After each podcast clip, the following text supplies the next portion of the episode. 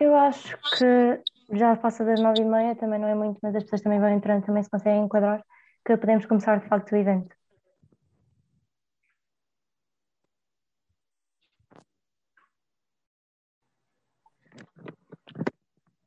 Portanto, desde já eu agradeço a presença de todos os participantes e também uh, a presença especial dos nossos oradores, o Dr. Francisco Pereira Coutinho, uh, professor e, subdiretor da Faculdade de Direito da Universidade Nova de Lisboa. Uh, agradecer também a presença do Dr. Ricardo, Ricardo Moreira, diretor do Desporto na Agora Porto, e por fim, mas não menos importante, à Dra. Maria José Farinha, que é a chefe de gabinete de apoio à presidência e relações internacionais do Comitê Olímpico Português.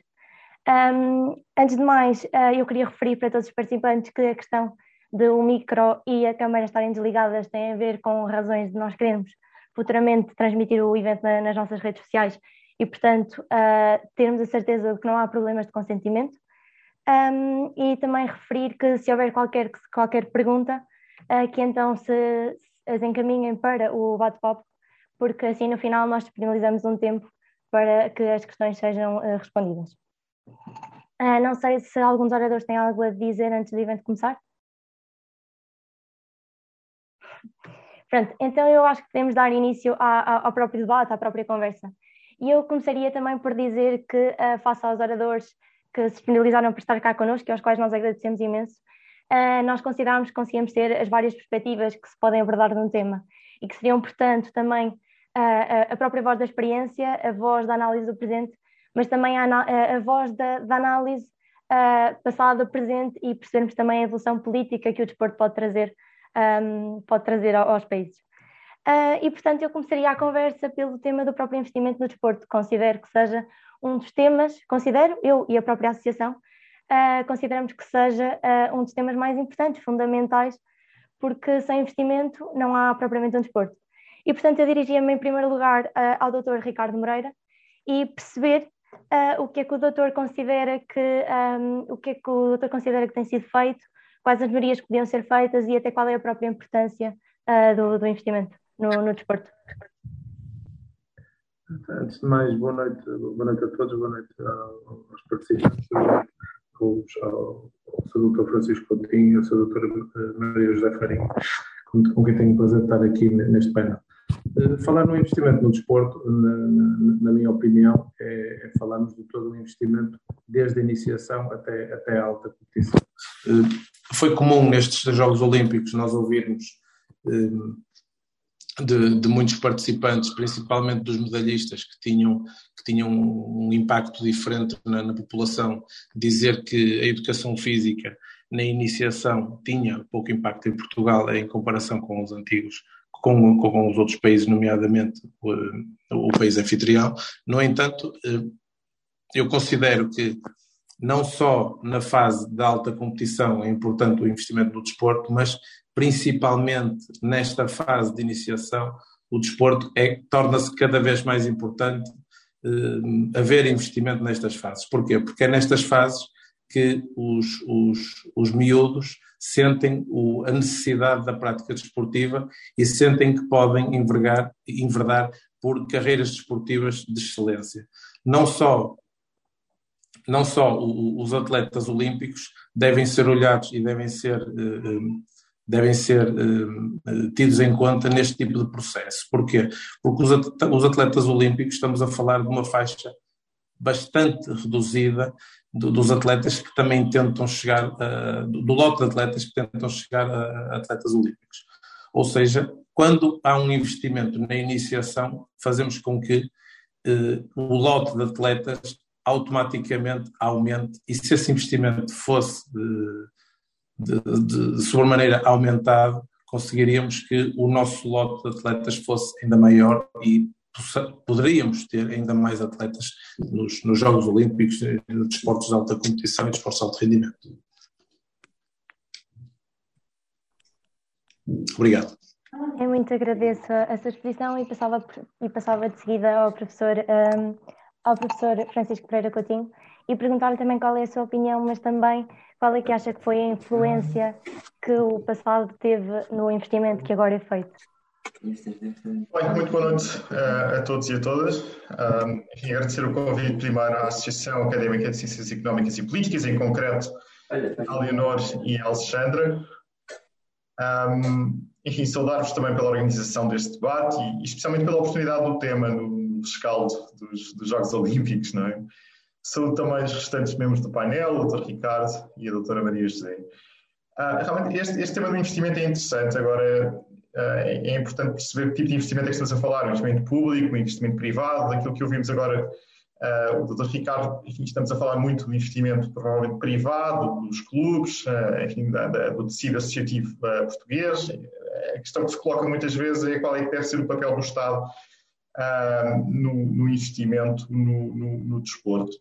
Uh, e, aqui, uh, enfim, e aqui nós vamos encontrar provavelmente um, um, resultado direto entre o investimento e depois os resultados, porque se, se virmos um, a Economist, a revista The Economist fez um, uh, um, um, estudo e, e, a variável mais importante para o número de medalhas tem a ver com o próprio PIB dos países, que depois se reflete muitas vezes no investimento privado e no investimento público. Nós não somos propriamente um país muito rico e isso significa que, ao nível do nosso investimento privado, não é possível eh, muitas vezes conseguir eh, termos mais atletas de base, justamente porque não temos recursos para, para, que, isso, eh, para que isso aconteça. Eu lembro de uma entrevista que foi dada por um dos nossos medalhados olímpicos da, da canoagem, o Fernando Pimenta, em que ele dizia, bom, o investimento, os, as, as, as, subvenções estaduais que eu recebo até são boas em comparação com os meus colegas espanhóis, mas eles depois têm patrocínios que, que eu não tenho.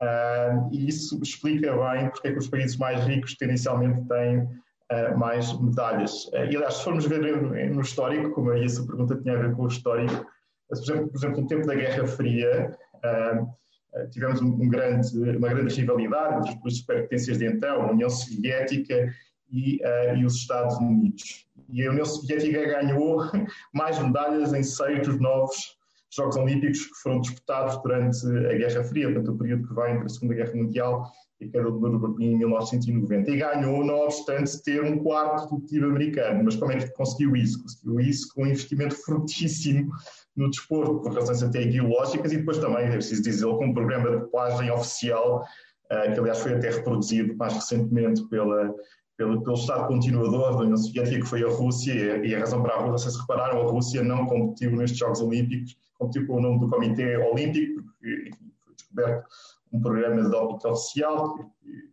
esteve em pleno funcionamento, designadamente durante os Jogos Olímpicos de Inverno de Sochi, uh, e, que mostram bem até que ponto é que alguns Estados levam investimento no, no desporto. Mas, mas há, há, realmente uma, uma relação direta entre resultados e, e investimento. Uh, em Portugal temos de facto esta dificuldade uh, de não termos recursos que, que outros têm e depois também, francamente, também não podemos pedir ao Estado português que invista acima daquilo que, que, deve, que, deve, investir apenas para ter certo tipo de resultados. Parece-me que tem, feito, tem sido feito um esforço dentro do razoável, claro que podemos sempre melhorar algumas coisas, mas, mas também não podemos pedir muito mais não parece que seja razoável pedir um investimento muito, muito superior um, ao, ao, Estado português. Estaremos, eu acho que uh, os nossos desempenhos desportivos estarão sempre muito dependentes também do, do, desempenho do próprio país em termos económicos, porque isso vai refletir depois uh, no investimento privado que, que, que, por natureza é canalizado para o desporto. Uh, eu muito agradeço também a sua opinião e passo então à doutora Maria José Farinha, uh, mas numa perspectiva mais de experiência, porque a doutora esteve presente no, no, nos Jogos Olímpicos e com certeza ter acesso à informação de muito investimento que é feito. Perguntava-lhe se acha que há, que há algo fundamental a ser melhorado a nível desse investimento. Olá, boa noite. Antes de mais, obrigada pelo convite que, que foi feito ao Comitê Olímpico de Portugal, eh, aqui através da, da minha pessoa. Uh, cumprimento os eh, restantes oradores e cumprimento também todos os participantes. No que diz respeito ao investimento, eu acho que uh, temos que pensar sempre que, acima de tudo, o investimento, e não falando na parte financeira, o investimento em termos desportivos deve começar no clube, uh, que é o primeiro elemento de ligação dos atletas à competição, e é, e é, a primeira forma, muitas vezes, de se estar em contacto com uh, uma modalidade. Uh, este é sempre o lema do Comitê Olímpico de Portugal, uh, ter os clubes como a peça fundamental daquilo que é uma escola de atletas, sejam futuros atletas olímpicos ou não, e uh, este elemento fundamental que é o clube está sempre articulado também com as outras associações e com as federações.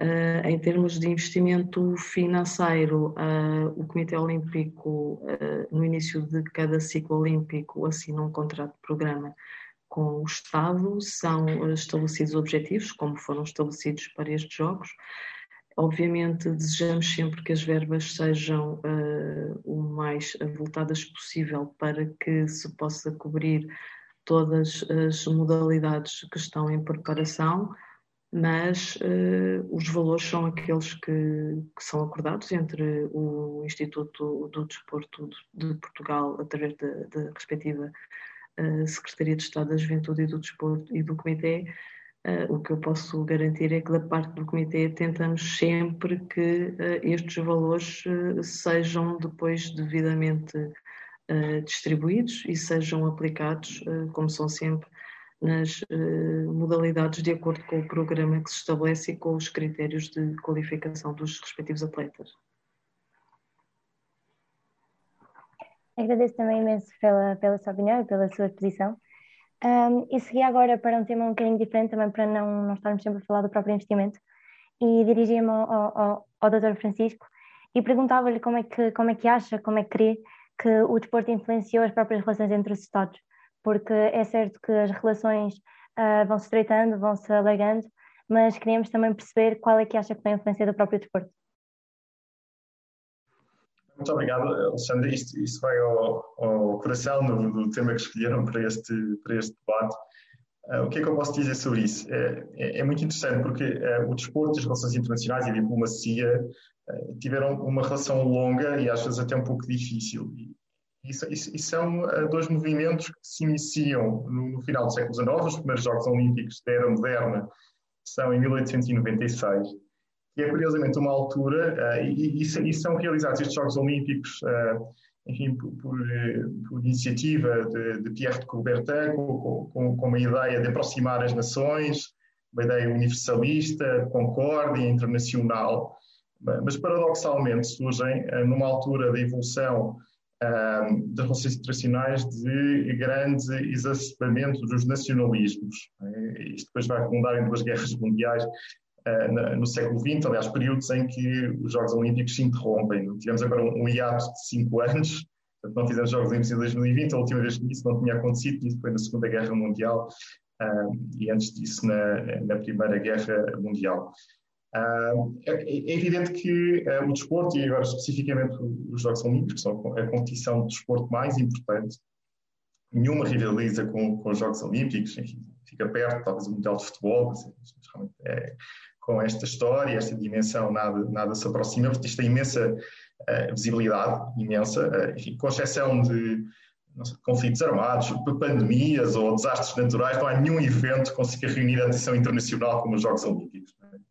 Este ano, com a pandemia, não tivemos a atenção uh, que costumam ter, especialmente no, mês um pouco morto, em notícias, como é o mês de agosto.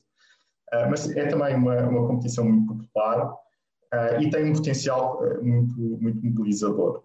E, portanto, não, não é surpreendente que as equipas nacionais, que, que, que os eventos, os países que organizam, uh, enfim, utilizem, utilizem estas, estas competições para se projetar politicamente, diplomaticamente. Isto é, é, é, muito importante. E, portanto, aquilo que nós observamos desde o final do, do, do, século XIX é que os governos nacionais sempre tentaram utilizar o desporto para obter alguns propósitos eh, diplomáticos. Eh, isto envolveu propaganda, melhoria da imagem, prestígio destes Estados à escala global, eh, em alguns casos com episódios bastante tristes. Nós tivemos regimes autoritários de todo o tipo que tentaram que organizaram os Jogos Olímpicos, aqui o nazi em Berlim, em 1936. tivemos depois o, o regime comunista que organizou em Moscou em 1988. uh, o regime de Putin, que organizou os Jogos de Sochi em 2014, com aquele tal programa de dopagem maciço, o regime militar em Seul em 1988. Os japoneses tinham previsto, salvo erro, organizar os Jogos de 1940, e a guerra depois não permitiu. E, portanto, uh, os Estados sempre utilizaram os Jogos Olímpicos como uh, um, uma forma uh, de ou melhorarem a sua imagem. isto aconteceu com os Estados Unidos autoritários, mas depois, no, no, a seguir à Segunda Guerra Mundial, com, com esses mesmos Estados, para tentarem mostrar uma nova face ao mundo. Isso aconteceu designadamente com os Jogos de Tóquio, salvo erro, em 1960, com os Jogos de Munique em 1974, mostrando uma Alemanha que recuperou do pesadelo nazi, a Alemanha essa que tinha organizado em Berlim justamente os mesmos jogos em 1936. Uh, e, portanto, uh, os Jogos Olímpicos são muito importantes para os Estados que organizam, são também muito importantes para Estados ou, ou, ou, territórios que querem obter algum reconhecimento internacional por exemplo, a RBA conseguiu, através do desporto, ter um reconhecimento internacional que ainda não tinha politicamente. Uh, o caso do Kosovo, vimos atletas kosovares, que, que, é um, que é um Estado que ainda não é reconhecido, por exemplo, por Espanha, a competir nos Jogos Olímpicos, isso é muito importante para eles. Vimos também o Comitê Olímpico de Taipei, portanto, Taipei aparece, Taiwan aparece nos Jogos Olímpicos. Uh, nós temos um conflito uh, com, com a China. Uh, e, portanto, uh, enfim, isto, isto é, um, é, um, é um momento muito sempre importante para as relações internacionais, por exemplo, para os Estados protestarem. Há bocado falei dos Jogos de Moscou, foram jogos que foram boicotados uh, pelo Bloco Ocidental, porque entretanto a União Soviética tinha invadido o Afeganistão, isso não teve grande resultado, porque não retiraram do Afeganistão só porque os jogos foram boicotados, mas quatro anos depois, em, em Los Angeles, foram o Bloco uh, Soviético que boicotou esses mesmos, esses mesmos jogos. Em algumas circunstâncias, os boicotes até são bem-sucedidos. Basta pensar o boicote que existiu à África, à África do Sul por causa do apartheid. Se calhar foi mais bem-sucedido que muitas sanções económicas que, entretanto, foram sendo uh, decretadas contra o regime uh, da apartheid uh, na África do Sul. Portanto, há inúmeros exemplos, eu podia continuar aqui o resto da noite, não vou fazer, que mostram justamente o que é que é isto do soft power que os Estados projetam eh, nas, nas, relações internacionais, eh, usando justamente eh, os bons resultados que os seus atletas obtêm em, competições desportivas ou mostrando capacidade de organização deste tipo de eventos. a Alexandra é muito nova, nós estava cá em 2004, quando Portugal organizou o Europeu de Futebol, era algo que eu, quando cresci, eh, nos anos 90, é, enfim, pensar que Portugal era capaz de organizar uma competição daquela dimensão, se calhar nós achávamos que não era possível, mas depois organizamos isso também foi um motivo. Claro, também um enorme investimento público, investimos discutir se valeu a pena ter construído tanto estádio, principalmente de futebol, estamos a falar dos Jogos Olímpicos, é, é, precisamos ter uh, investimento em infraestruturas para várias modalidades. Não sei até que ponto o investimento que tivemos no, Europeu de Futebol atrasou Uh, talvez os, meus colegas também não possam falar sobre isso, o investimento em infraestruturas para outras modalidades, mas não deixou de ser também uma forma de Portugal projetar uh, saúde uh, económica, política na, na, nas próprias, neste caso concreto, no, no continente europeu, através da realização de um evento como o Euro 2004, que até hoje ainda se fala nisso. Facto, é, é, é não só interessante como também importante uh, perceber toda a exposição que o Dr. Francisco uh, nos fez, porque é importante perceber também como é que nós chegamos aqui, a história do nosso próprio país e não só também das próprias relações internacionais.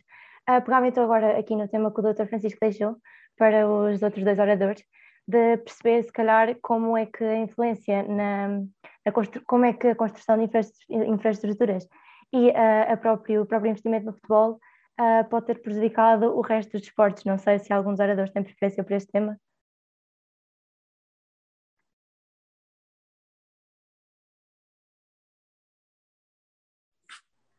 quiser, força, força, força. Fala. Uh, Alexandra, eu posso lhe dizer que uh, estamos a falar de contextos diferentes. Uh, já se pensou em tempos na organização dos Jogos Olímpicos em Portugal,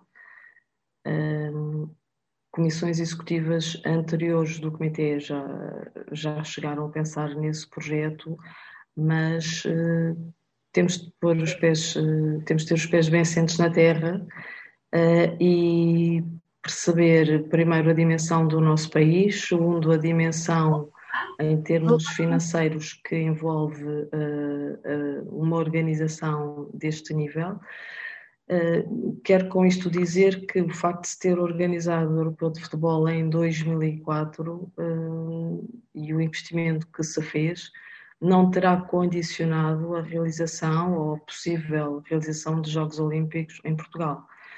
Um, estamos a falar de investimentos a nível uh, financeiro distinto, estamos a falar de modalidades que só por si uh, não poderiam, por exemplo, decorrer todas na mesma cidade. Uh, estamos a falar de construir certamente muitas infraestruturas desportivas de raiz. Estamos a falar de ter de construir uma aldeia olímpica para albergar 10, 11, 12 mil atletas, mais os respectivos oficiais. Portanto, uh, cada país que organiza uns Jogos Olímpicos, e não é um país, é uma cidade que se candidata, uh, tem por trás toda uma estrutura de marketing, uma estrutura financeira, uma estrutura um, logística enormíssima. Não significa que Portugal não tenha condições para o fazer, mas é um projeto megalómano e que antes de se pensar em fazer, deve-se pensar nas consequências que isso tem, no impacto que tem e no que é que fica depois da realização dos Jogos. Nós temos exemplos vários hum, de países ou de cidades que já organizaram os Jogos e que depois tiveram como resultado, no pós-Jogos, a quase inutilização de parte das suas infraestruturas desportivas e até dos próprios locais que eram designados eh, como aldeia olímpica. E, portanto, mais do que termos o desejo de termos os jogos em Lisboa, ou no Porto, ou em Coimbra, ou em Faro, ou em qualquer outra cidade, devemos ter uh, este pensamento adequado do que é a nossa estrutura financeira e do impacto que isso tem para o país do ponto de vista financeiro. Muito obrigada, doutora Maria José. Um, eu diria agora, passaria agora a palavra ao Dr. Ricardo, que ao bocado também teria alguma coisa a dizer sobre este tema. É assim, o, o que eu ia dizer era um bocadinho em, em, em, pronto, em no seguimento do que, do que a doutora Maria José Farinha disse. Não, não, são casos conhecidos, o caso do Rio de Janeiro, o caso de, de Atenas, por exemplo, que, que ficaram completamente ao abandono os espaços desportivos que foram palco dos, dos Jogos Olímpicos. É evidente que acho, que acho que todos os portugueses desejavam eh, ter uns Jogos Olímpicos no seu país. Eh, é evidente que é, um, que é o maior evento desportivo e, e por, incrível que pareça, eu acho que todos concordamos um pouco que quem gosta dos Jogos Olímpicos e quem gosta de, de, de todas as modalidades esportivas, durante um mês fala-se de desporto e não só apenas de futebol. E isso acho que para quem gosta de desporto é, é, é, ótimo, e perceber que o desporto é muito mais do que, do que, do que apenas futebol. Fazer os Jogos Olímpicos em, em Portugal, e eu concordo inteiramente com, com, com o orador anterior, é, é efetivamente um projeto completamente uh, diferente de um, de, um, de um, europeu de futebol e temos também de, de entender que criar as infraestruturas é importante para, para, para a realização dos jogos, dos futuros jogos, mas é importante também perceber qual é que é o impacto que essas possíveis infraestruturas terão nos futuros utilizadores dessas próprias infraestruturas, porque de nada vale construí-las e depois, passado dois ou três anos, temos aqui completamente ao abandono as, as uh, dinheiro público, não é? Era só isso que eu ia dizer. Muito obrigada. Uh, Doutor Ricardo, eu continuaria consigo, uh, porque nós tínhamos pensado no seguimento da questão, uh, não só importante é o investimento, uh, também a própria forma como influencia, mas também perceber até que ponto é que considera que é necessário haver um incentivo à prática do desporto, ou até se acha que não é necessário, ou até a sua própria importância, como por exemplo são os incentivos, não só o reconhecimento uh, dos atletas que de facto vão e têm a coragem e a dedicação de ir representar o seu país, mas também os próprios, os próprios prémios monetários de, de, que foram falados uh, esta semana. Um, e era exatamente isso que gostava, gostava de perceber uh, qual a sua posição face à existência ou não e até à própria necessidade desses, desses incentivos. Uh, sobre essa questão, eu, eu, tenho aqui algumas, algumas opiniões, alguns aspectos que eu acho que, acho que é importante se considerar. Mais importante, ou aliás, tão importante como os, os prémios monetários, e é, é, é, é, é crucial entender que um atleta olímpico, e quando se prepara para um projeto olímpico, ele abdica de tudo, não é? Para se dedicar exclusivamente à própria carreira desportiva. Ou seja, eh, coloca de parte, possivelmente, parte dos estudos, se tiver um emprego, também coloca de parte os, os possíveis, a possível de carreira pronto, carreira dual, neste caso, o emprego e a carreira desportiva, e acho que é importante percebermos que o, o impacto financeiro que tem dos prémios, acho que seria de todo importante perceber que tipo de impacto é que tem o atleta optar por uma carreira exclusivamente desportiva. O que é que eu quero dizer com isto?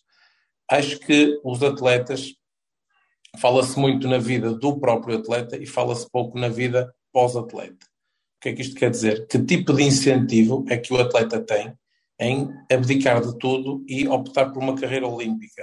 Ou seja, tentar uma carreira olímpica. E tal como eu estava a dizer no, no ponto, no primeiro ponto, não, não nos esqueçamos que há uma franja de atletas que consegue atingir o patamar olímpico, mas há muito mais atletas que não o conseguem, não é? Ou seja, como é que ficam estes atletas? Aqueles atletas que abdicaram de tudo e que não conseguem, por e simplesmente, entrar naquele lote restrito de, de atletas de excelência que consegue um atleta olímpico, o, projeto olímpico.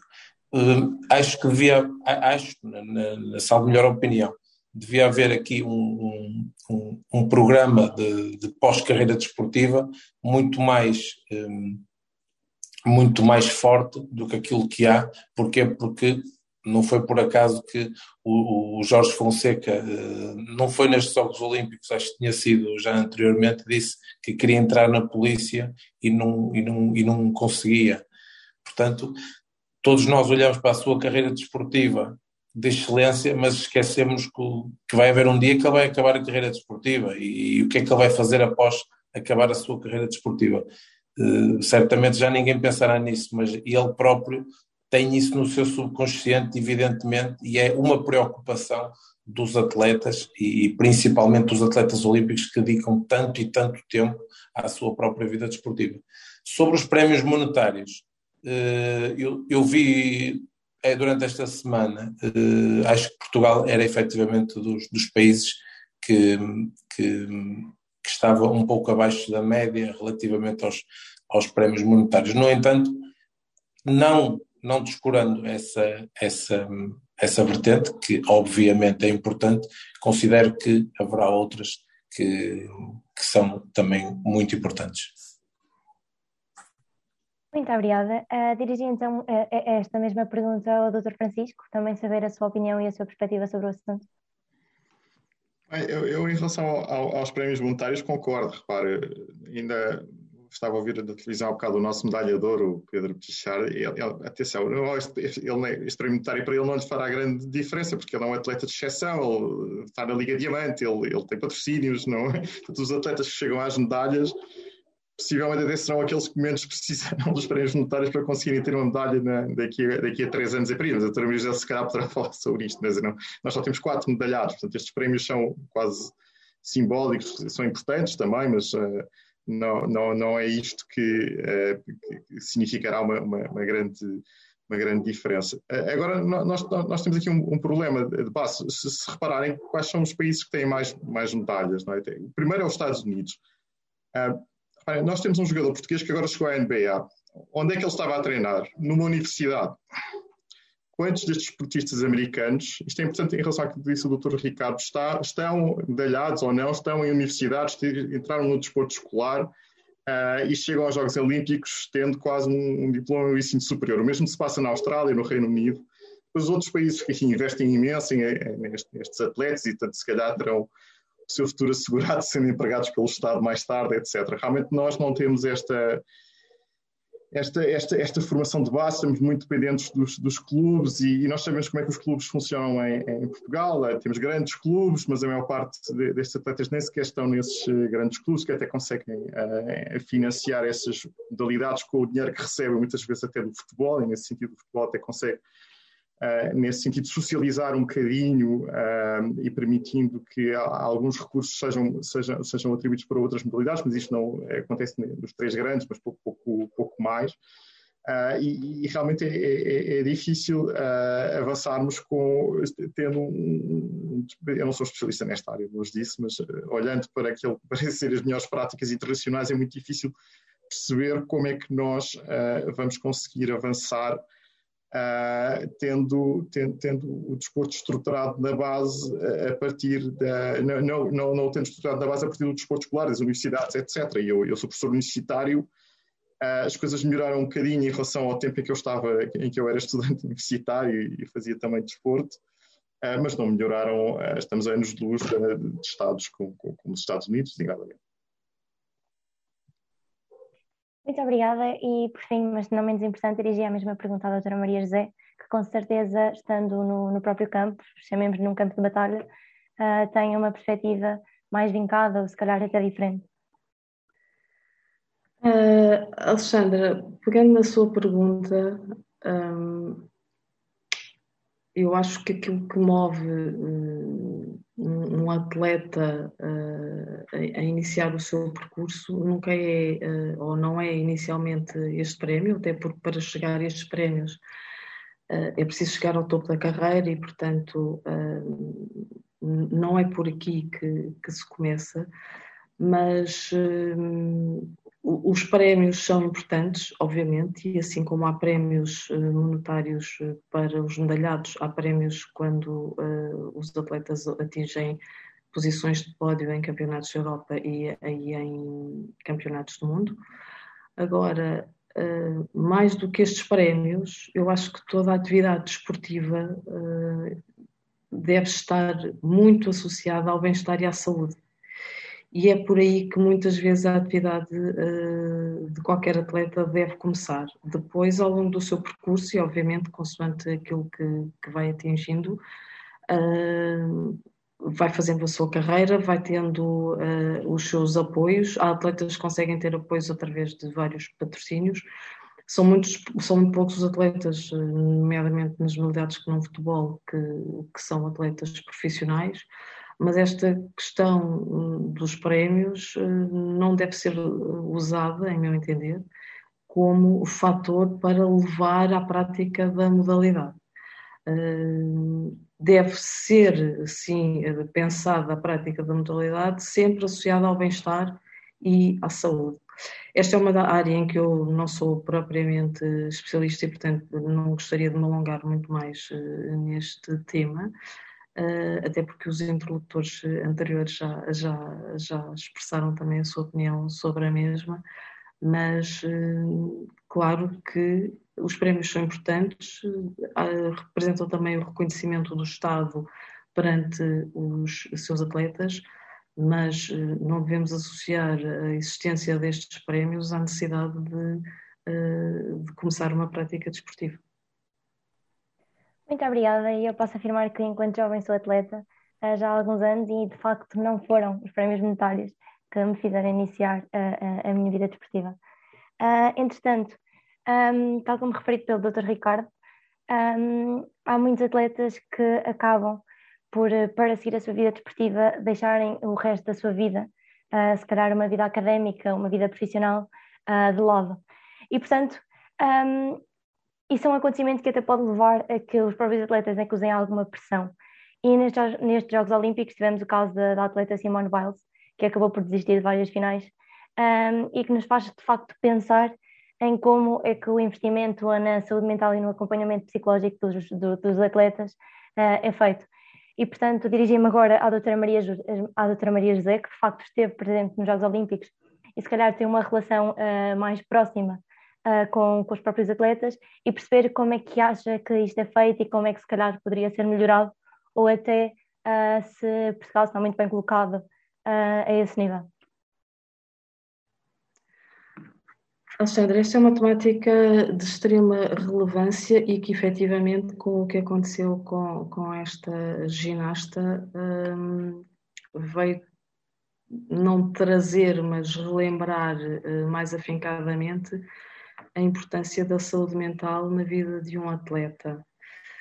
Uh, o Comitê Olímpico de Portugal uh, teve e tem uh, neste ciclo olímpico o, o, o papel uh, muito importante e, e, tomou a decisão muito importante de passar a, a integrar uh, nos seus uh, não nos seus quadros, mas no seu departamento de medicina desportiva, uma psicóloga clínica e psicóloga desportiva, doutora Ana Ramires, porque uh, percebemos há muito tempo a importância que o acompanhamento psicológico tem na vida de um atleta. E este acompanhamento, tal como qualquer acompanhamento psicológico de qualquer cidadão, não deve ser feito em situação de crise ou em situação de emergência, deve ser sempre feito em situação de prevenção. Nós não sabemos se aquilo que aconteceu com a Simone Biles uh, foi resultado de uma situação momentânea, uh, e lá está, de uma situação emergente e de crise, ou se foi resultado de algo que uh, já estaria, que a atleta já estaria a viver e que naquele momento deu origem à decisão que ela tomou é muitíssimo importante que haja um acompanhamento dos atletas, seja a nível dos atletas uh, que integram o, o, projeto olímpico, seja a, a, nível dos atletas que não têm uma carreira um, tão, tão elevada, mas o acompanhamento da saúde mental de qualquer atleta é fundamental. E uh, falou-se muito nas últimas semanas nesta questão.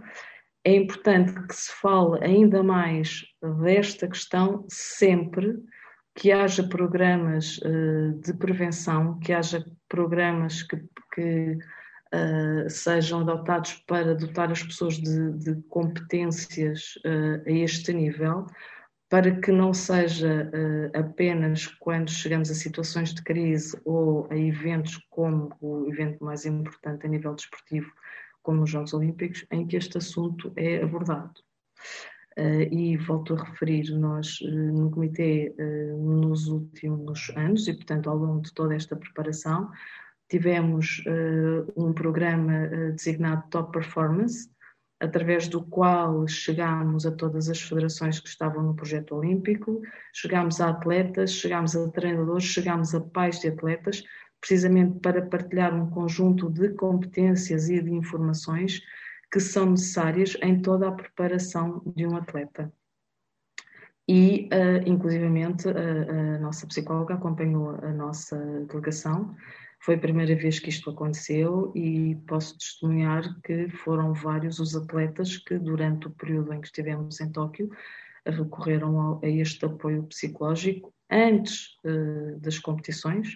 Alguns destes atletas, inclusivamente, já uh, eram acompanhados pela nossa psicóloga, outros não eram, e uh, localmente, e portanto, quer antes da competição, quer depois da competição, tiveram vários contactos com, com, com a nossa psicóloga, precisamente porque uh, é um momento em que surgem dúvidas, é um momento em que surgem dificuldades, é um momento em que há mais fragilidades, em que há mais ansiedade e tudo isso tem, gerido, tem de ser gerido e deve ser gerido pelas pessoas que têm as competências próprias para o fazer.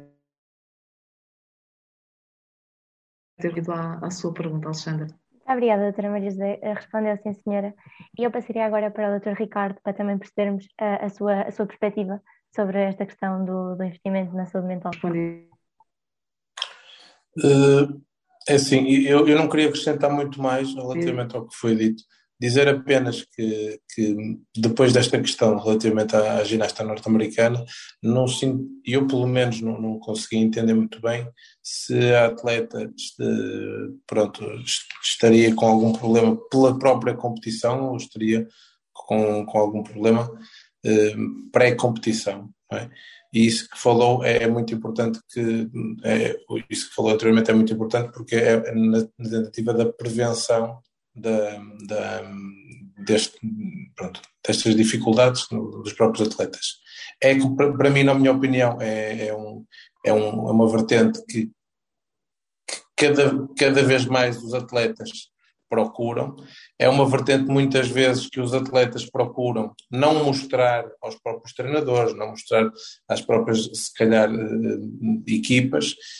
Na minha opinião, é um, é um, é um problema que é que, que fica um pouco mais, mais, mais, mais, é um problema que fica um bocadinho maior quando os desportos são eh, individuais. Mas isto é, é apenas uma opinião. Porquê? Porque o desporto coletivo permite a, a partilha, permite a entreajuda e o desporto individual é sempre um pouco mais solitário do que os restantes desportos. Mas isto é, é apenas uma opinião pessoal, não é, não é nada que não é vindo de nenhum estudo. Mas não queria acrescentar muito mais. Muito obrigada, Dr. Ricardo, e passo assim a palavra ao Dr. Francisco para também percebermos se de facto a sua perspectiva é coincidente com a, com a dos outros dois oradores ou se tem uma, uma, uma via diferente de interpretar o assunto. Não, não, claro, claro que não. Enfim, o caso específico da Simone Biles, quer dizer, ela teve este problema nos jogos, mas creio ainda conquistou duas medalhas, não é? O que é extraordinário. Eh, no caso dela, como referia o Dr. Ricardo, é preciso também perceber que desde os Jogos do Rio surgiu aquele escândalo com o treinador, o médico da seleção, salvo eu, as questões dos abusos sexuais, etc. Não sei até que ponto é, tudo, isso não, também não teve impacto naquilo que se passou uh, na, na, equipa americana de ginástica, etc., porque realmente foi uma história uh, muito triste.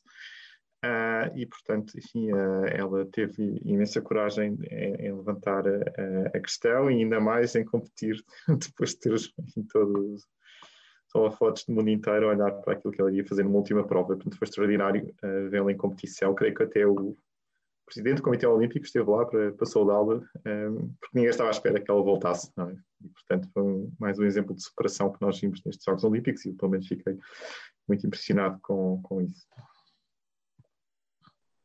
Muito obrigada, Dr. Francisco. E fala-se na Simone Biles e é, é, é, é imprescindível associar a Simone Biles como sendo norte-americana e entramos também na questão já abordada pelo Dr. Francisco, uh, que será a correspondência entre as próprias uh, maiores economias mundiais e os países com maior número de atletas medalhados.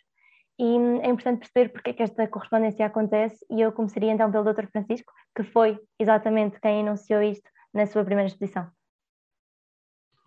Eu, eu, eu, em relação a isso, enfim, limitei-me a, a dar-vos conta de, de, um, de um artigo ali na Economist, justamente, enfim, eles, eles analisaram as várias variáveis, a população, uh, os recursos, uh, enfim, a história, etc. E chegaram à conclusão que a variável mais importante é realmente o PIB uh, do país para, para encontrar uma relação, uma correlação com, com o número de medalhas. Depois, depois há, há eles chamam outliers estatísticos, como a Jamaica, que nós sabemos que tem uma equipa de, de velocistas imbatível, ou o Quénia, de, de, fundistas, meio fundistas muito, muito fortes. Tirando assim alguns casos de países uh, que, que, realmente, por, condições uh, muito particulares, biológicas, também provavelmente conseguem ter resultados que, que mais ninguém consegue. na verdade, nós conseguimos encontrar essa, essa relação entre o investimento e, e, e, os resultados. e, portanto, o, porque os países, as maiores economias, porque justamente como eu referi no início, são aquelas que, que vamos encontrar um setor privado que pode patrocinar, etc. Uh, e, portanto, eh, das duas, uma, ou, ou patrocinam os, os, privados ou tem que patrocinar o Estado, não é? Uh, e há países em que nós temos investimentos estaduais muito fortes, não é? Quer dizer, o, o nosso medalha de ouro uh, é também o resultado e em Cuba se investir no atletismo de uma forma muito grande pelo Estado. Eu acho que ele sai de Cuba justamente porque o Estado queria decidir quem era o seu próprio treinador. Chegamos a esse ponto, termos intervenções estaduais para definir o problema de treino dos atletas, não é? É claro e isso, isso, isso, no, no, isso foi bom para nós, que acabou por nos dar esta, esta medalha de ouro. Agora, é evidente que, que há uma relação evidente uh, e, e, isso é, não, não, não surpreende. Não, é? também, qual, qual seria a, a, a variável a alternativa? Eu não, eu não, eu não estou provavelmente a ver outra. Uh, e, portanto, no essencial é isso. Muito obrigada, Dr. Francisco. Uh, também falar que o, o próprio atleta, o, no nosso campeão olímpico de, deste ano, também anunciou que uma das coisas que, que mais lhes gostava em Portugal e que era mais diferente de Cuba seria o destaque que é dado à modalidade que pratica. E ele fala disso, um, eh, até estava a ouvi-lo falar antes do evento, uh, e ele falou disso na entrevista que deu ao bocado na TVI. Um, passo agora ao Dr. Ricardo e dirijo-lhe a mesma pergunta, saber se tem a mesma perspectiva uh, sobre a questão uh, da, da, correspondência entre as maiores economias do mundo e, de facto, os países com mais atletas medalhados.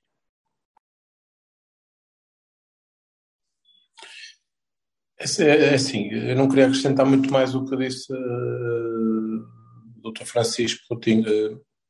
É evidente que, que há aqui algum, alguns aspectos relativamente aos aspectos biológicos, tal como falou, relativamente aos, aos, aos países maioritariamente africanos, em, em, em, com, com alguns desportos, nomeadamente do atletismo, não é?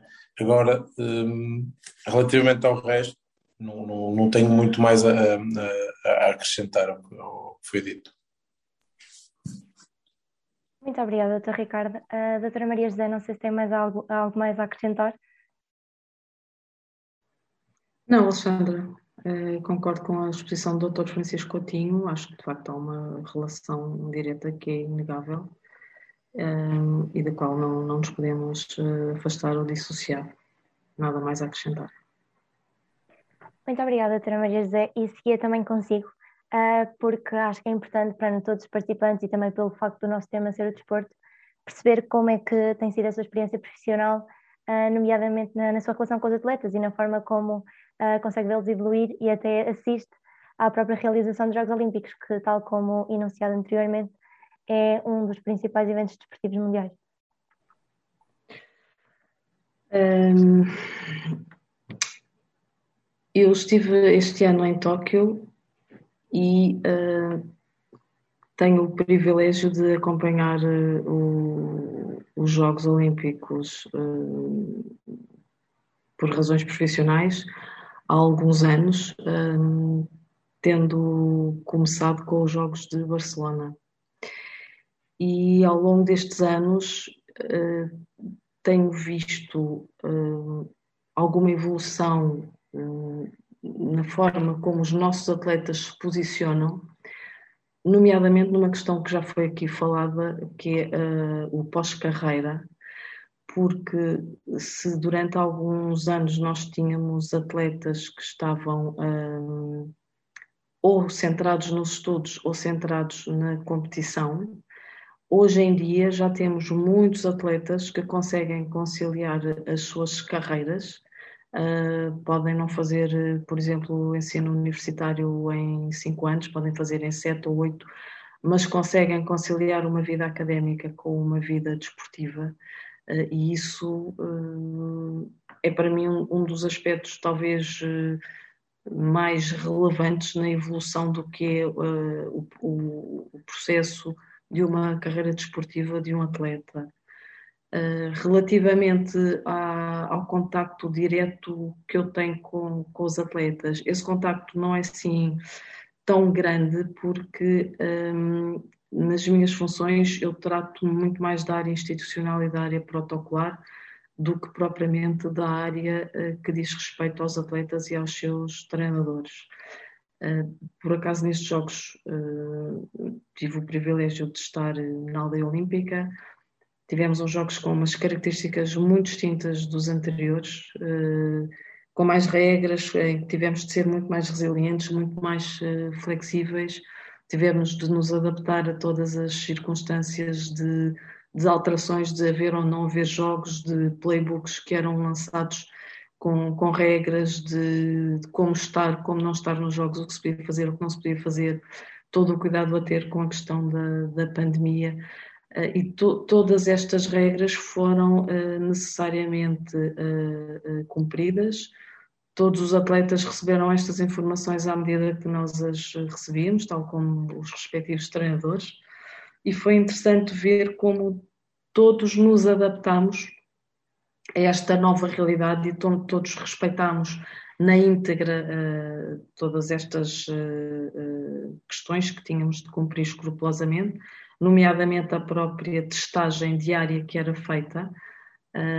Nós, na nossa delegação, fizemos cerca de 2.800 testes em, digamos, três semanas.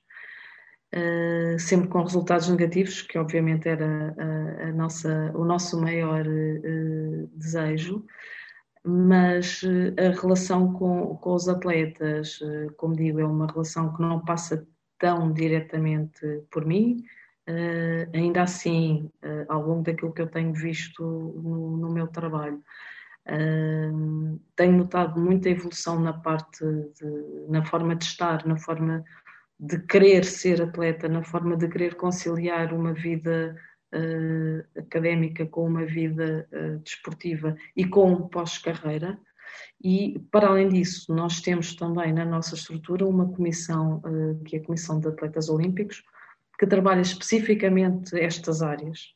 Uh, o pós-carreira, uh, os apoios que são dados aos atletas durante a sua participação, há uma preocupação constante com uh, a forma, com o estar e com o que é necessário para cada atleta, de acordo com as especificidades de cada modalidade. E, portanto, posso dizer que o comitê se empenha muito em que cada atleta, de cada vez que se desloca para esta competição, que são os Jogos Olímpicos, apenas tem de ter em mente uh, o seu treino, a sua competição, aquilo que precisa de levar do ponto de vista desportivo para competir. Porque todo o nosso trabalho é feito no sentido de lhes proporcionar o menor número uh, possível de, de, preocupações ou uh, o menor número uh, possível de ruído para que eles estejam absolutamente concentrados e focados naquilo uh, que os leva lá, que é exatamente a sua competição. Muito obrigada, doutora Maria José. Uh, e de facto a doutora põe num ponto muito importante atualmente, que é a própria questão da pandemia, que todos vivemos, todos esperamos com ela, mas calhar todos aprendemos, uh, todos, todos aprendemos uh, por causa da existência dela. E agora dirigia-me ao doutor Ricardo, porque enquanto diretor do desporto na, na Agora Porto, Uh, talvez me pudesse dizer como é que viu o impacto da pandemia, como é que percepcionou as diferenças entre o pré e o pós-pandemia e até se acha que um, as consequências que vieram da, da, própria pandemia se podem vir a ter repercussões, repercussões em uh, futuras competições, sejam elas nacionais ou internacionais. Uh, primeiro, falar de, de, duas fases distintas da pandemia. Uh, primeira fase da pandemia, que foi no dia, salvo 13 de março de, de 2020, eh, essa fase foi efetivamente catastrófica, acho, acho que para todos, para, para, a cidade do Porto, para, para a Ágora Porto. Tínhamos uma série de eventos, uma série de eventos eh, planeados para esse, para esse ano 2020, eventos com impacto, eh, com impacto internacional, eventos com impacto nacional, eventos do, do tecido associativo, eventos do, do, desporto de lazer e saúde e bem-estar, uh, exemplos de, de, todo o tipo de exemplos. A, a pandemia veio aqui dificultar e criar-nos aqui novas metas e, e, e, novas formas de, de agir para, este, para, todos os tipos de população, desde a população jovem eh, onde temos, por exemplo, a nossa, a nossa, os nossos campos de férias, até à população mais idosa, onde temos uh, as, as, nossas, as nossas atividades de, para, para os mais idosos.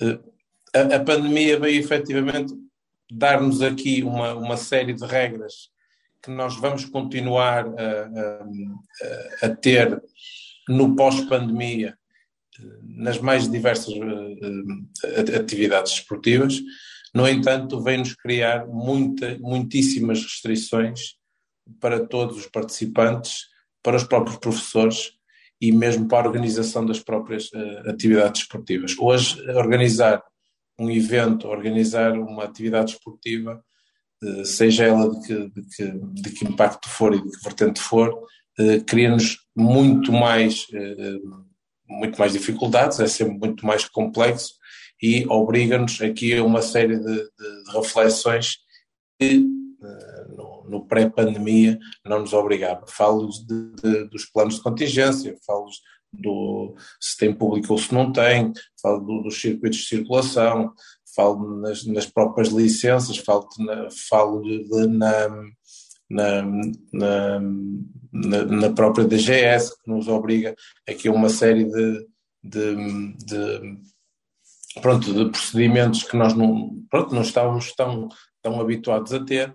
E, e acho que isto, para todos, para todos eh, que, que fazemos, para todos, neste caso, para todos os municípios e para todo tipo de, de organização de, de, eventos desportivos, vem-nos criar aqui uma série de, de reflexões, algumas delas que eu considero que são muitíssimo úteis, outras delas que nos vieram efetivamente dificultar a vida. Acho que o pós-pandemia, o pós-pandemia pode nos permitir ter eventos um pouco mais organizados, não, não, não dizer que os outros não eram organizados, não eram organizados, eram organizados e nunca tivemos qualquer tipo de problema, mas há uma série de procedimentos, uma série de regras que eu acho que o pós-pandemia vai, vai, vai, vai ter que, que se usava antes da pandemia.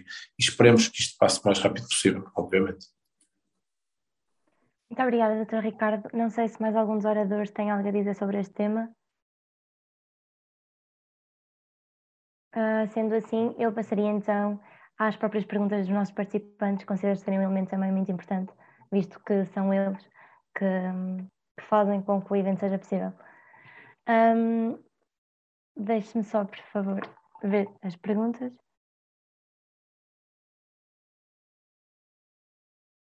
Portanto, a nossa primeira pergunta, uh, nenhuma delas tem um destinatário específico, portanto, é quem se sentir à vontade para, uh, de facto, uh, falar sobre o tema. E a nossa primeira pergunta é: que impacto tem a entrada nos Jogos Olímpicos para uma modalidade?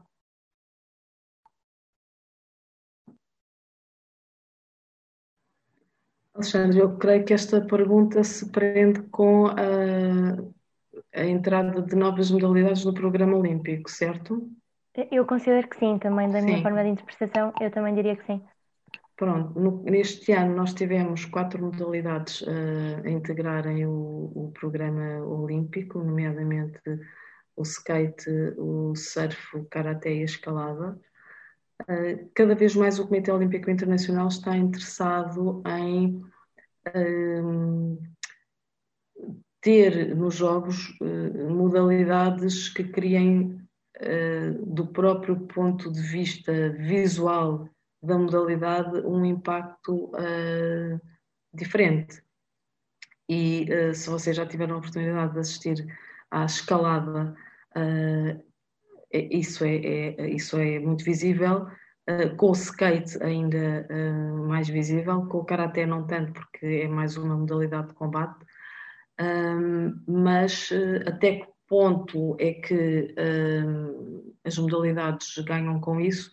Podem efetivamente ganhar, ganhar mais uh, praticantes, ganhar mais afluência de público, ganhar mais interesse, mas de cada vez que isto acontece, nós estamos a falar de modalidades que já existem e que simplesmente não fazem parte do programa olímpico, e estamos também a falar de modalidades que podem integrar o programa olímpico e nos jogos seguintes deixar de, de o integrar.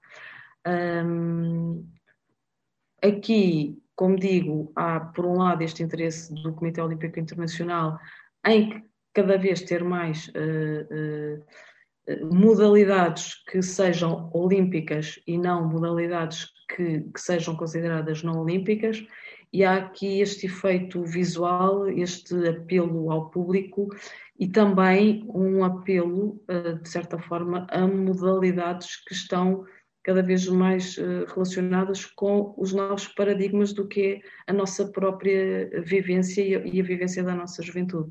Era impensável há uns anos pensarmos que o skate um dia uh, viria a ser uma modalidade olímpica e, no entanto, nós próprios tivemos a presença do, nosso atleta Gustavo Ribeiro, que muito bem nos representou e, portanto, acho que temos todos a lucrar com, com, com mais modalidades e modalidades que, que têm este impacto tão, tão interessante do, do ponto de vista também do que é o que o público gosta de ver.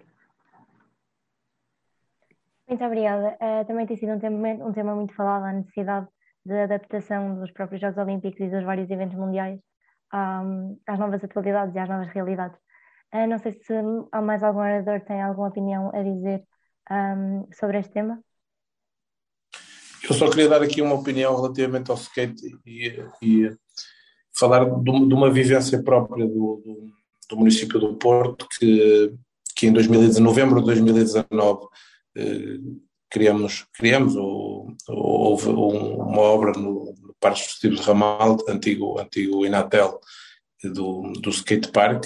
Fizemos um skate park em novembro de 2019 e não, não, pronto, não sabemos se tem correlação ou não pelo facto de, da modalidade nos Jogos Olímpicos de, de Tóquio ser, ser, ser olímpica, eh, pelo facto de o skate também ser ter sido, e vou usar esta palavra, os, os skaters não me levem a mal, mas o skate sempre foi uma modalidade um pouco marginal, ou seja, sempre foi uma modalidade que não foi, não se sabia muito bem em que tipo de federação é que seria, é que seria integrado. Uh, sabemos hoje que está na Federação de, Portuguesa de Patinagem e a verdade é que nós temos, ao longo de, desta vivência do, do, de, da criação do skatepark no, na cidade do Porto, e é, e é disso que eu falo, temos tido uma, uma, um impacto enormíssimo desta modalidade na nossa cidade. Posso referir que o skatepark do Porto é, um, é, um, é, uma infraestrutura de acesso livre e temos uh, a lotação quase sempre esgotada no que diz respeito à sua, à sua, à sua utilização. É efetivamente uma modalidade em ascensão pela cidade do Porto, não só nesse espaço que é uma própria infraestrutura. Eh, posso dizer, por exemplo, na Casa da Música, quem passar na Casa da Música do Porto, é incrível a quantidade de skaters que andam na na, nesse próprio espaço. Andam no centro da cidade muitas vezes de skate na mão na, e, e, e, e, pronto, os jovens efetivamente acho que tiveram no, no skate uma, uma modalidade que teve um impacto enormíssimo. Se tem ou não influência o facto de ser uma modalidade olímpica em Tóquio? Na minha opinião, tem. E efetivamente, há bocado falou-se na criação de infraestruturas. A criação de infraestruturas de qualidade vem eh, eh, aguçar sempre muito mais o apetite dos jovens que querem praticar. Quando, quanto melhores as infraestruturas, melhor a prática, não é? Era só isso que eu tinha a dizer. Muito obrigada, Dr. Ricardo. Dr. Francisco, não sei se tem algo a acrescentar ou se podemos passar para a próxima questão, certo? A próxima questão pergunta se uh, os atletas devem carregar o peso político dos protestos dos seus países, uh, tal como já aconteceu no passado. Não sei se algum orador pretende falar sobre esta questão. Eu imagino que esteja relacionado com o tal caso da atleta bielorrussa, não é? Que um, acabou por pedir asilo à, à, Polónia. bem, isto, os Jogos Olímpicos uh, e os atletas estão em representação uh, nacional e, portanto, enfim, como eu referi há bocado, é um, são três semanas em que as atenções mundiais estão centradas nos jogos e, e portanto, uma anónima atleta bielorrussa torna-se notícia, foi notícia nos telejornais várias vezes da sua saída de Tóquio, chegada à Polónia, onde pediu asilo.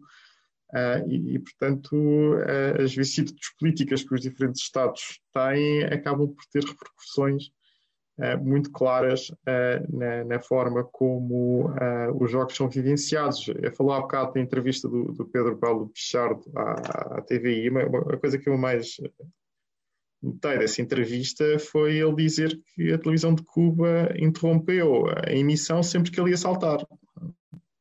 Para os cubanos, ele disse, né, para os cubanos não verem o salto do, do, do, do, do atleta português. É? Portanto, e, portanto, isto também mostra bem até que ponto é que, sim, carregam, é, é inevitável, porque a visibilidade é, é enorme Uh, e, portanto, é claro que estes jogos foram jogos diferentes. Né? Já poderá falar que não havia público, não é? Porque muitas vezes esses, essas manifestações são, são feitas pelo próprio público e o público manifesta-se, não é?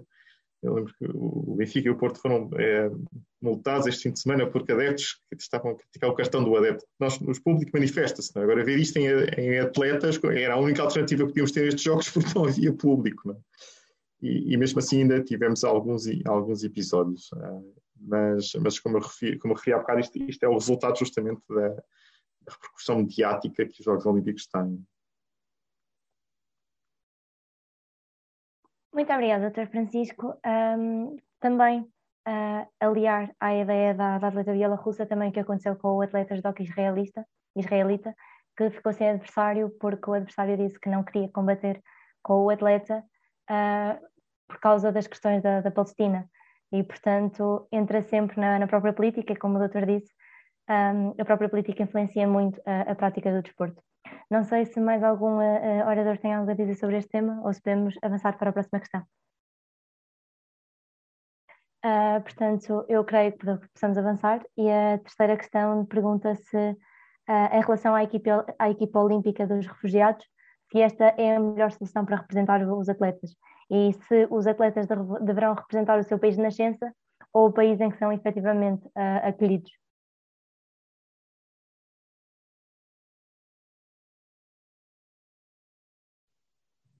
Eu, eu, se calhar, em relação à questão do, do, do refugiado, vamos lá ver. Um, um, refugiado é alguém que é perseguido no seu país de origem, não é? Um, e, portanto, uh, teve que abandonar esse mesmo país de origem, seja porque é uma situação de guerra, seja porque ele é pessoalmente objeto de, de perseguição. Uh, e esta iniciativa é uma iniciativa muito louvável, ter alguns atletas a representarem. Uh, eu creio que neste momento existiram 20, 25 milhões de, de refugiados pelo mundo. São pessoas que estão a viver noutro Estado, porque, o seu estado, porque não podem estar no, no seu Estado eh, de origem e, portanto, parece-me uma, uma, iniciativa muito, muito interessante. Em relação à, à segunda questão, uh, bem, as pessoas devem uh, representar o país que quiserem e, enfim, há pessoas com várias nacionalidades que podem representar o país que lhes apetecer, porque que uh, haverão de estar a representar o seu país de origem. Não vejo nenhuma razão para que isso para que isso aconteça. Aliás, é, não deixa de ser até um, um bocadinho anacrónico, não é? Quer dizer, Uh, aliás, aquilo que nós tínhamos até estado a discutir aqui, é, é, é, aqui em Portugal, mas isso é uma discussão que, nunca, nunca havia, se, se no contexto de integração europeia, se não devia estar a União Europeia uh, nos Jogos Olímpicos representada, com, eu sei que a União Europeia não é um Estado, só, só lá estão os Estados, mas estamos numa perspectiva de globalização, de integração política. Aliás, se, se fosse a União Europeia, provavelmente seria a entidade com mais medalhas, muito mais do que os Estados Unidos. Uh, e, portanto, uh, não vejo por que razão. Aliás, há algumas federações têm esse tipo de limitações. Eu acho que nós temos discutir é, é justamente, uh, é, por exemplo, aquilo que aconteceu ao, ao, nosso medalhador. Quer dizer, ele esteve ainda há algum tempo. Isto, isto é que é interessante. Ele naturalizou-se português, mas não pôde competir por Portugal porque a Federação de Atletismo aparentemente proíbe de participar até passar um, um período uh, grande, até desde a última desde a última vez que ele representou o, o seu anterior país. Isto, obviamente, tem a ver com aquilo que se passa em alguns países árabes, que, entretanto, compram uh, aparentemente, uh, vendem a nacionalidade para atletas e é que pagam principalmente, mas ainda assim uh, é uma escolha dos, dos próprios. E, portanto, aquilo se há alguma discussão a ter é justamente este tipo de regras que não sei muito bem porquê, uh, condicionam a, a, a, participação de atletas representando os Estados, dos quais são nacionais, a uma espécie de período de nojo em relação à última participação uh, que tiveram, uh, pelo, aparentemente pelos seus, pelos seus países de, de, origem. Uh, mas lá está, eu, eu, pessoalmente tenho esta posição muito liberal. O atleta deve participar e representar o Estado que, do qual for nacional e naquele momento concreto, se tiver várias nacionalidades, que escolha a que quer. Muito obrigada, Dr. Francisco. Uh, e, portanto, se, não sei se mais algum orador tem algo a dizer sobre, sobre esta questão. Eu gostava de acrescentar o seguinte, Alexandra. Uh, o Comitê Olímpico Internacional tem este projeto de apoio aos refugiados, através do qual eh, o Comitê Olímpico de Portugal tem dois atletas exatamente a seu cargo neste programa. E há bocadinho falávamos da, da questão da saúde mental e do apoio psicológico, um, no caso da, específico da Simone Biles. E também aqui o apoio psicológico é muito importante, porque estamos a falar de pessoas com histórias de vida completamente devastadas. Hum, no caso dos eh, nossos atletas, um na modalidade de boxe, outro na modalidade de atletismo, são pessoas que eh, chegaram a Portugal hum, sem família, uh, sozinhas, uh, privadas uh, de tudo, são, são dois atletas de género de sexo masculino, e é muito importante eles terem no país onde são acolhidos a possibilidade de continuarem a fazer algo de que gostam, algo que já faziam e algo que já era um objetivo nas suas vidas, neste caso, estar nos Jogos Olímpicos. Um, por isso, se é a melhor solução é, é representar o país de acolhimento ou não, parece-me que não há sequer hipótese de representar outro país que não o de acolhimento, porque do local de onde saíram uh, não têm certamente condições para essa representação.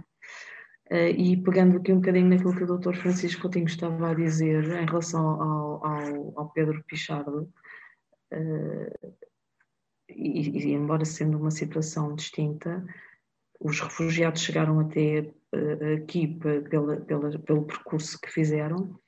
No caso do, do Pedro Pichardo, como ele próprio disse, ele escolheu ser de Cuba e escolheu Portugal, como podia ter escolhido qualquer outro país, mas foi aqui que ele se sentiu bem para viver e, portanto, também ele escolheu o nosso país para ser o país que ele viria a representar enquanto atleta. Portanto, acho que, ou, ou, creio que, e o Comitê apoia este, estes atletas uh, refugiados através deste programa do Comitê Olímpico Internacional e uh, creio que é mesmo a única forma que eles têm de cumprir o seu sonho olímpico, e ainda assim, no nosso caso específico, dos dois atletas que temos, só um uh, teve condições, pelos resultados obtidos, para estar nos Jogos Olímpicos de Tóquio. Muito obrigada, doutora Maria José. Passamos, portanto, à próxima questão, se o doutor Ricardo não tiver nada a acrescentar. Uh, e a próxima questão uh, pergunta com que olhos é que os oradores viram a partilha da medalha de ouro na modalidade de salto em altura masculina e em que medida que esse momento vai ao encontro ou não do lema olímpico um, destes Jogos de Tóquio, que seria mais rápido, mais alto, mais forte, juntos. Uh, não sei se algum orador tem preferência por este tema e quer responder a esta questão. Alexandre, eu gostava de comentar, até porque um, é interessante a pergunta ser com que olhos viram a partilha, porque eu tive o privilégio de estar no estádio uh, no dia em que isto aconteceu. E inicialmente nem estávamos a perceber bem o que é que estava a acontecer, porque isto correu em simultâneo com a prova da, da Patrícia Mamona. Uh, e de facto, eu acho que mais do que o lema mais rápido, mais alto e mais forte, isto que aconteceu com, com um atleta uh, italiano e um atleta. Uh, uh, salvo erro. Um, é um país árabe, não é? de Doa, salvo erro, ele é. Não, bom, não interessa. Uh, o lema do, do, do, nosso programa de educação olímpica e um dos lemas do Comitê Olímpico de Portugal, ou, ou daquilo que, que, nos, que, que, nós seguimos, é a amizade, o respeito e a excelência. E, em meu entender, este gesto eh, enquadrou-se exatamente neste, nesta dimensão, ou, ou nestas três dimensões. Uh, isto foi inédito, uh, os atletas estavam ambos a, a competir, uh, estavam ambos a conseguir cada vez mais superar-se, até que um deles resolve consultar o responsável da, da Federação Internacional e perguntar se podiam ambos partilhar a, a, a medalha de ouro. Portanto, que outra forma uh, de excelência existe acima deste gesto, ou, de respeito pelo adversário, ou da própria amizade.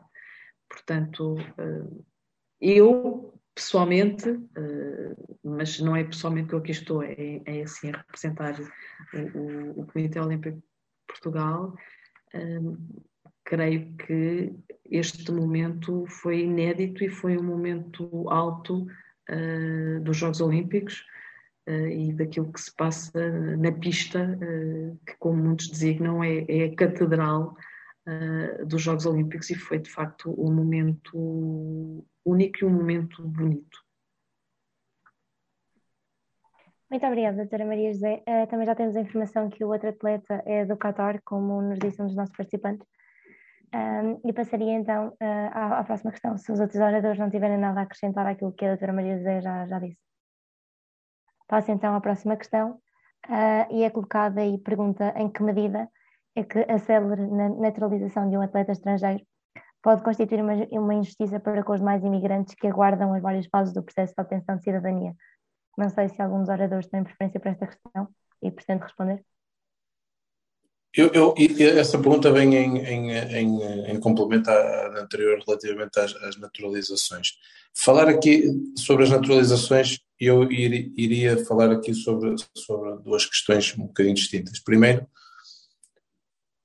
para mim, os atletas naturalizados são sempre, hum, são sempre hum, nos países de, de acolhimento, se eles viram, se eles fizeram a sua, a sua a sua passagem para outro país é porque efetivamente consideram que neste país podem ter melhores condições para a sua prática desportiva ou pelas questões eh, enumeradas anteriormente relativamente aos atletas refugiados ou no próprio Pedro Pichardo que não, que não conseguiria ter eh, o seu pai como treinador e então optou por eh, sair do próprio país. No entanto, eu, eu gostaria de falar aqui de um, de um caso que conheço bem, porque é a minha modalidade de eleição. No caso, do, por exemplo, do handball, eh, dificilmente, não, não diria de forma impossível, não é? mas dificilmente o handball conseguiria, sem os atletas eh, cubanos, neste caso naturalizados, conseguiria atingir o, o patamar olímpico. Isto porquê? Porque os atletas eh, naturalizados têm uma dimensão uma dimensão física que o próprio uh, morfotipo do português, não é? A própria, o próprio a própria hum, atleta português não o tem. Atletas de 2 metros, com, com, mais de 100 quilos, algo que no handball eh, é raro e que o atleta cubano, neste caso, consegue ter. Neste caso do handball, conseguiu três atletas cubanos, eh, neste caso luso-cubanos, eh, incluindo, incluindo não, infelizmente o, o, outro atleta cubano uh, faleceu recentemente, no caso do, do Alfredo Quintana, porque senão seriam quatro. No caso do handball, dificilmente conseguiríamos, uh, sem este tipo de atletas, ter a modalidade olímpica, eh, a modalidade do handball no, no, patamar, no patamar olímpico. Mas, por outro lado, também dizer o quê? Que estes atletas, se não viessem para Portugal, também eles dificilmente conseguiriam atingir o patamar olímpico no seu próprio país de origem. Ou seja, eles tiveram uh, a excelência de conseguir atingir o, um nível altíssimo aqui em Portugal. O país ajudou-os a, a, a, que, eles, que eles fossem atletas de eleição, mas eles também próprios ajudaram a modalidade a atingisse esse patamar. Ou seja, saiu tanto a modalidade como o próprio atleta beneficiado por esta naturalização. E para isto dizer o que é que quando isto acontece, estamos a falar de, um, de, um, de, uma conjugação de fatores que beneficia tanto o próprio atleta como a própria modalidade e, e saem ambos eh, beneficiados com estes, com estes dois casos. Doutor. Se, me permite, é, realmente sim, é, sim, sim, a, a, a, questão faz, sentido, quer dizer, mas estamos a falar da, da lei da nacionalidade, não é? Isto é uma lei aprovada pela Assembleia da República que tem uma, uma disposição que diz que o governo pode, pode conceder naturalização uh, sem o requisito de 5 anos de, de, residência, que é um, é um mais complicado, uh, e é muito complicado de ser preenchido por atletas de alta competição durante tanto tempo em, em, Portugal, a quem prestar enfim, serviços relevantes ao Estado português ou vier a prestar ou, ou, à comunidade nacional. Portanto, nós, no fundo, o que estamos aqui a dizer é que vamos dar naturalização dispensando deste requisito a quem nós achamos que vai prestar um grande serviço à comunidade nacional. Um, bom, é, foi o caso do, do, Pedro Pichard, como já foi no passado o caso, salvo erro, do, do Bobby Coelho, também medalha de prata em, em Jogos Olímpicos. Enfim, o Deco, aquele grande jogador de futebol da seleção portuguesa, mas também o HK, o líder da comunidade ismaelita. Houve aqui vários casos uh, que resultam justamente aqui da, da, da, aplicação. Claro que nós podemos discutir uh, se, se, se, devemos tratar de forma diferente uh, e se devemos dar esta discricionalidade ao governo para decidir quem é que vai prestar um grande serviço à comunidade nacional. Agora que não há dúvidas nenhumas que no caso do Pedro Pichard ele prestou este serviço à comunidade, nós não sabíamos quando o governo concedeu a naturalização que ele iria ser um campeão olímpico. Tínhamos esperanças que isso pudesse vir a acontecer, isso terá justificado a naturalização acelerada, mas no caso dele isso, isso, isso é, comprovou-se. Uh, e, e, portanto, enfim, é, é, resulta da, da, da, aplicação da lei uh, e, e designadamente no, no, no, no, caso do, do handball, uh, enfim, temos vários também outros casos de, de, de atletas, de atletas cubanos e, e, há outros, e há outros exemplos.